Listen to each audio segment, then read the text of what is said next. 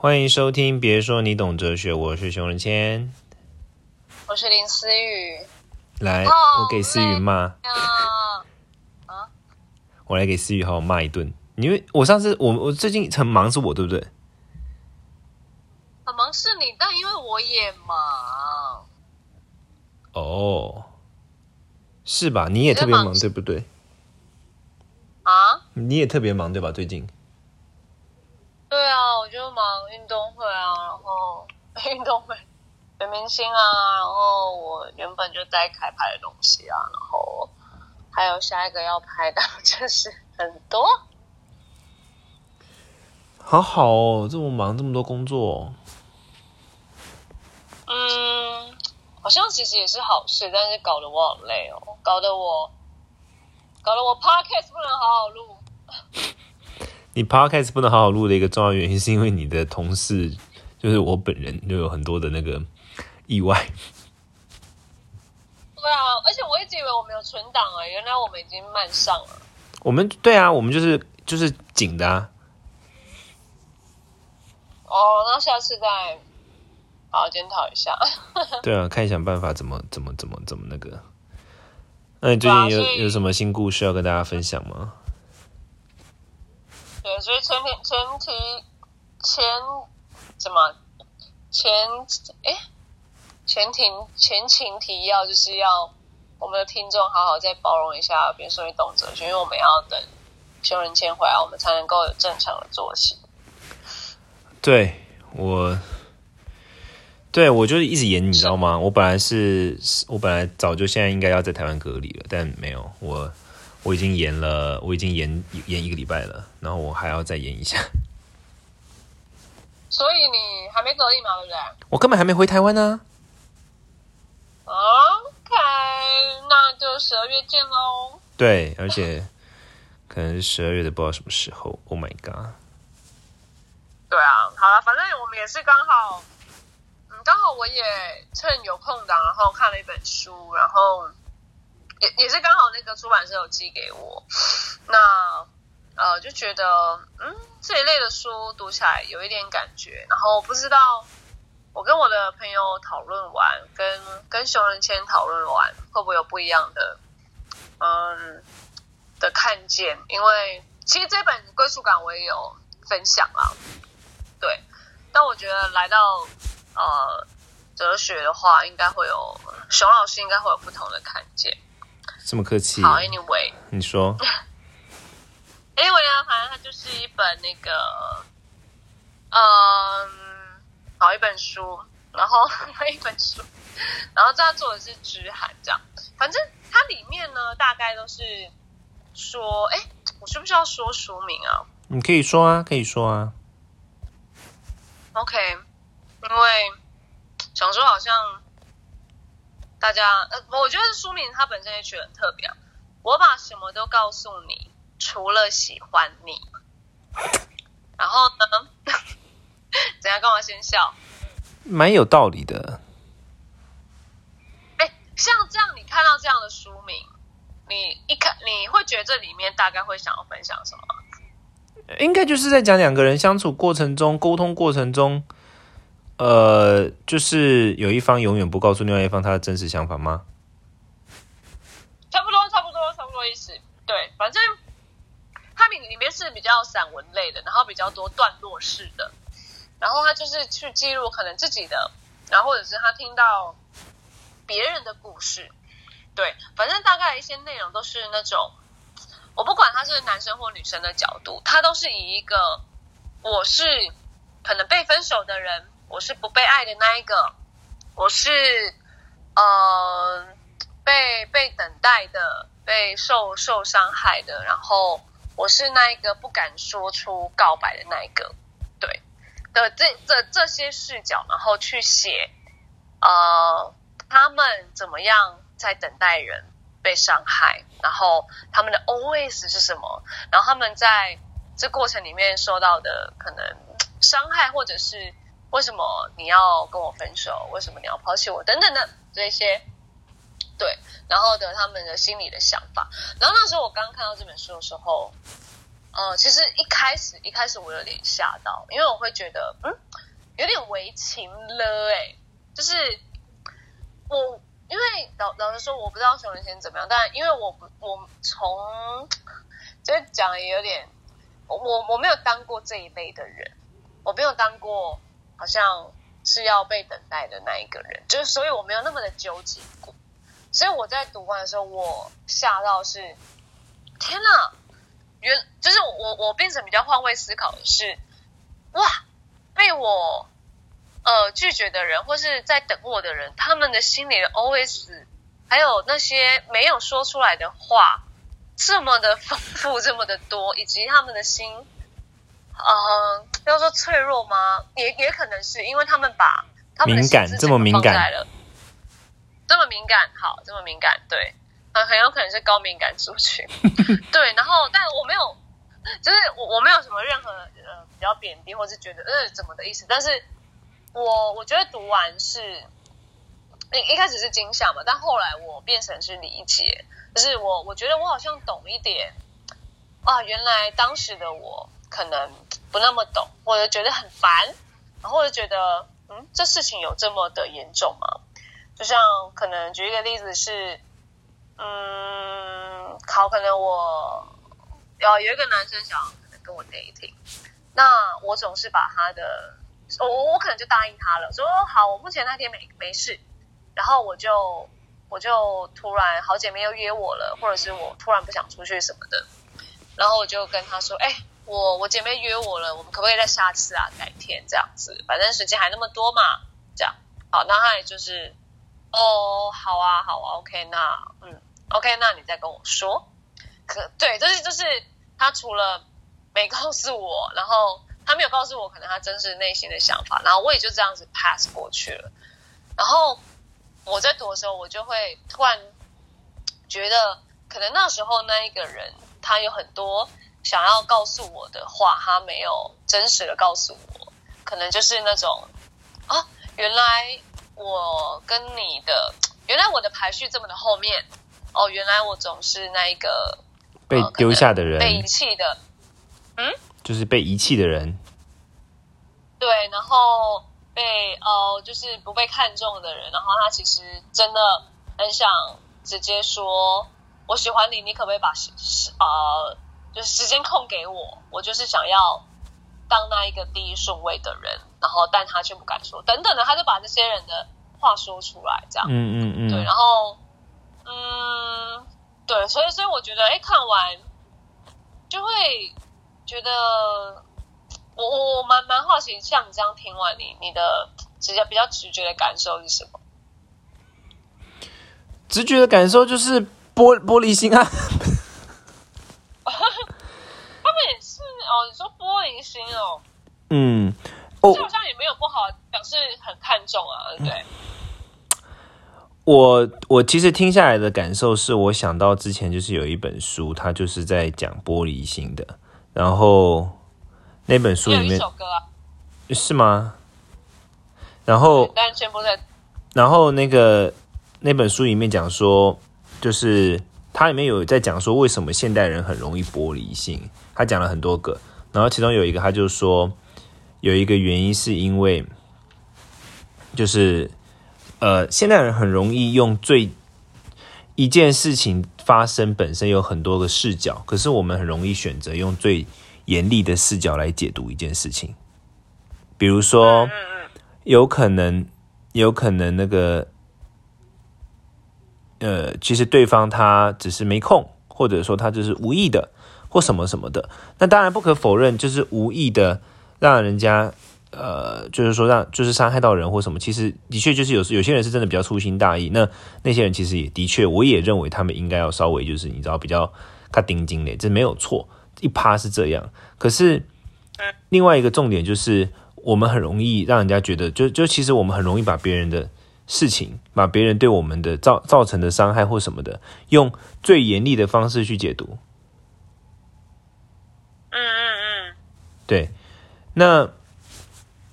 在这样的情况之下呢，我们很容易用最糟糕的方式解读的时候，我们就感到很崩溃。但其实有可能事件本本身并不是我们想那么崩溃。所以在那本书里面就提到说，用最糟糕的方式去解读，其实是会让我们感到玻璃心很重的，就是我们很容易玻璃心碎的一种方式。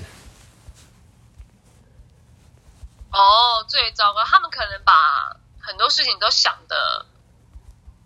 最坏，或者是最 sad、最。对，最悲惨的那种感觉，他自己就会进入在那个情境的里面吗？呃，我我觉得也不一定是他自己选择的，但是呃，但是那个人就是会这样。他呃，他可能是环境，可能是各种原因等等让他变这样。但是我的意思是，重点是他其实可以不用用最糟糕的方式来进行解读。嗯，懂。因为你刚刚讲的案例，你讲刚刚讲的案例听起来就是每一个当事人他都选择用最糟糕的方式，就是最不堪的方式。比如说，人家可能是没空，可是他选择的版本不是没空，他选择的版本是呃别人故意的，不把它放在心上。嗯，对。你说他一直有选择可以不往那边想的吗？对他可以。呃，就是他可以选择更宽容的解读方式。嗯，然后我觉得衍生出来的一个问题是什么？就是好，很多人他会，嗯，他不用宽容的方式解读别人的行为，然后他没有意识到，当你不用宽容的方式解读别人的行为的时候，你其实是给别人造成伤害，同时也给自己造成伤害。比如说。当你觉得好，今天你跟我取消这个聚会，就是故意为了要就就是故意不在意我，所以你才会这样子的时候，当我们这样子去解读一件事的时候，就是一方面你把别人妖魔化，一方面你也让自己变得很痛苦。就也就是说，嗯，用最糟糕的方式去解读一件事情，对你跟对对方也都没有任何帮助。嗯，因为可能。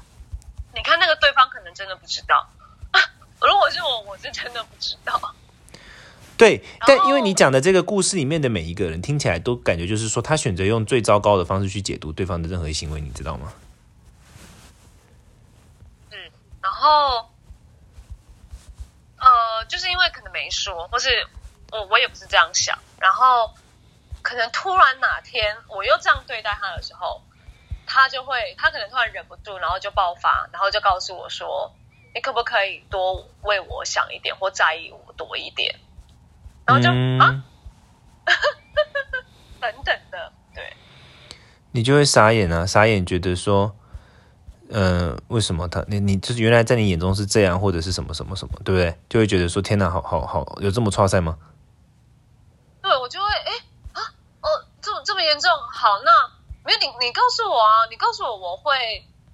我会调整，就是我我我自己是这样觉得啦，或者是我会再更安抚你一点。可是因为那时候以前我的都是飞贝那种，哦，好啊好啊，那那你去吧，然后就哦好，好去，就你没有做任何的可能挽留我，或者是觉得哦再更强硬一点，觉得哎，我都先约了，干嘛放鸟我什么的？可能他们就不是这属于这种人啊。但我觉得衍生出来的有可能是因为他以前这样做的时候都被人家用一种，呃，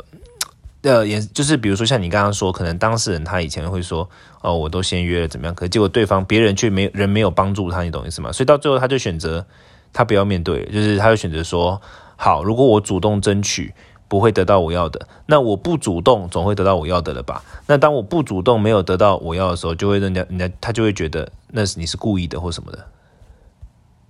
其实也有可能，但其实我觉得书里面也有说到一些可能像，嗯，像类似那种他就是只想要默默的等待这一个人，他也不会去爆发，也不会去奢求什么，就是想要静静的陪伴在呃他你他的身边，就像这本书的书名，就是除了呃喜欢你什么。就是我把什么都告诉你了，除了喜欢你。然后我觉得那种感觉就是有很多是这一类型的人，他就是默默的陪在你的旁边。我默默的付出，我默默的呃，就是把时间空给你，或是我随口随到，这些都我都告诉你了，我都我都展现给你看了。除了我喜欢你，可是我所有的动作都展现出来。然后他，就真的也有一种类型的人是，哇，他的 O S 也是超多，就是也是那种哦，我我今天陪伴你呢，那你会不会也爱我多一点？哎，你会不会在这个 moment，其实你也对我有意思？那我就继续的陪伴你，或是继续的，哎，好像也有，因为我也是读完觉得哇。也有这种默默陪伴型，然后不奢求说，哦，就告白吧，因为他们可能更珍惜这样的时刻的人。可是，那这样的人怎么会被写在这本书里面？因为在这本写在这本书里面，感觉每个人都蛮怨怼的。蛮怨的，其实其实没有哦，是呃，应该是说，我觉得今天可以聊的是，哦，好像被怎么样，被等待，被被分手，被被被拒绝什么的，都有很多的 OS，但是。其实，其实书的里面没有到这么的乐队，因为乐队是哦，我我觉得今天我一开始分享的那个是有一怕的人是这样子，但是其实有一怕的人是又更默默的继续等待以及接受他被拒绝，接受他被不喜欢，然后他默默的就走了，退出了，然后他觉得，然后他也不会，就是也有一种人是他的 OS 是。我也不跟你说，我这阵子付出了什么，因为我也不想要给你压力，我也不想让你知道说，哦，你拒绝我了，然后我这阵子对你的付出都是因为我喜欢你，反正就是用这样的一个文字，然后就觉得，哇哦，就是你懂吗？就这本书真的是好好奇妙，我觉得我读完就会发现这一类的人。你要说他是圣人也不是，但你要说他很辛苦，我也觉得真的很辛苦。为什么不？我为什么他们可以一直这样子跟喜欢的人，然后不告白，然后继续这样相处下来，就这么的奢侈的希望有一点点时间，就像里面有一句话，可能是就留一点点时间给他，他也满足。嗯，可是我觉得，我我觉得我可以理解，因为有些东西你。嗯，你不觉得有些东西是这样吗？就是说，你你不知道得到之后会变怎么样啊？因为有可能你得到之后，结果整个大错赛啊！就是我觉得至少这个是可预测的。比如说，你跟你喜欢的人，然后你就在他旁边，这个东西你可预测，你你你你的患得患失感其实不会那么，就相对来说不会那么重，因为你内心已经有一个底线，就是你可能会，比如说某些事情可能会让你失落，可是也不会到那么失落。你你你明白我那个切入点吗？就是说。因为你跟他之间没有一个正式的一个关系，然后你也没有什么，就是就是说很多感情中会产生争吵的点，其实也不存在嘛。那两个人没有在一起，他们就没有感情中的争吵点。然后在感情中没有争吵点的情况之下，他们又是一个可能最好的朋友啊，或者是就最好在对方身边这种关系的时候，他其实可以有一种安心感的，就是你你懂我那种意思吗？就是他不会，嗯，他可以。就假如我们说在一起的话，享有的是一百分的幸福跟一百分的争执的话，他可能不会根本不会想到任何争执，可是他可以享有个三十分的幸福。你说有一挂人就是我，就是我，我觉得从这个角度来看，其实可以理解，因为你想哦，两个人在一起的时候，就两个人在一起之后，就一定会有超多争吵啊，争吵是情侣之间很正常的东西，所以。你可能两个人在一起可以享受到幸福的确比较多，可能来到一百，但争吵可能也会比较多，来到一百就变各一百这样。但或假如争吵八十随便，但如果他没有在一起，基本上你很少会争吵嘛。对啊，所以争吵几乎就是降到零。可是虽然他那另外一边，他虽然幸福没有到那么多，可是他还有一点你知道吗？就有一些些，比如说。我我觉得人的患得患得患失的感觉是来自于幸福感跟不幸福，呃，幸福感跟煎熬感的一种平衡的一直在调整。有时候幸福感多一点，有时候煎熬感多一点，就会有患得患失。可是对这样的人来说，他可能他的煎熬感就是已经坚固定了，然后他的幸福感是有可能上上下下增长的。天哪！然后他们就可以一直这样守护下去。就是从这个角度来理解的话，是可以理解的啊。是啊，然后直到对方说：“哎，我今天追了一个女生，然后追到了啊，然后可能才会整个崩盘之类的。”嗯，对，我觉得，可是我觉得没有，可是我觉得我刚才想这个问题，可是我觉得，呃，因为这是比较保守的选择啊，你明白我意思吗？就是，特别是我觉得有些人他不太能够承受大量的争执，或者说他对他来说，可能在一起之后结果争执，然后美梦破灭就更完蛋，你不觉得吗？是啦，是啦，就是现在感觉都是可被幻想的，然后以及就是奢奢求那这个 moment 也开心无妨的感觉，就是我我觉得有一些 moment 是你可能告白跟交往后你会不见得会得到的这些梦幻时刻。对对，所以我觉得我我可以理解，我可以理解，特别是。如果这种人就是这个当时就是会这样喜欢别人的人，他生活中又不是有很多他就是也没有很多，或者他如果真的很喜欢，或者说他生活中又没有很多别人会出现或什么的话，会这样子一段时间蛮没有不能理解啊，一年两年，我觉得可以理解。对了，所以我我觉得是我读这本书蛮就我想要分享出来，是我好像更懂这一类的人，因为以前我总是站在比较呃。就是我我自己这边的视角啊，就觉得就是干嘛就洒脱一点啊，我我拒绝你，然后你我你要不要跟我当朋友？好，不要，那那那我们就结束。然后或者是呃呃拒绝呃告白，然后被拒绝，那就就这就就是有我我一直可能把它想的很容易，但是可能我不是这一类的人。然后当我读了，我我觉得好像更看见一个。你要说是更感性嘛，或是什么更敏、更敏感的人，然后我就会让我觉得，哎，以后是不是呃也多站在人家立场想一下，或是以后我可能安慰人的时候碰到这种状况，我可能可能可以拿这本书，然后再再起来多阅读啊，多阅读一下，然后看一下，哎，是不是你的 O S 是这样子，然后拿去安慰人家这样。我觉得，嗯，我觉得，嗯，怎么讲啊？就是说，我你不觉得有一件事吗？你刚才讲这件事情的时候，我在想另外就是类似的一件事情，就是你不觉得年纪越大之后，对于时间感的感觉跟小时候会不太一样吗？虽然我们两个年纪没有很大，但我我我有这种感觉，你你懂我意思吗？就是比如说小时候的时候啊，就是长大之后，我我觉得越大之后，对时间的那个流逝感。会跟小时候不一样。小时候真的可能是因为小时候，比如说你二十二十岁，二十岁的时候，一年是你生命的二十分之一；但是三十岁的时候，一年只是你生命的三十分之一；然后四十岁的时候，一年只是你生命的四十分之一。就是一年它代表的意义越来越少。然后，呃，因为我以前也很难想象我们刚才讲那些东西，可是我觉得越来越大就越能想象，因为你会想说，好，如果一个人三十岁，然后经历了六段哦，随便了四段跌跌撞撞的感情，然后他现在有一个很喜欢的人，但他真的超怕。进去之后又跌跌撞撞，但现在填了某个点，他觉得很开心。然后对他来说，一年两年其实跟二十二岁的一年两年比起来，真的没有那么的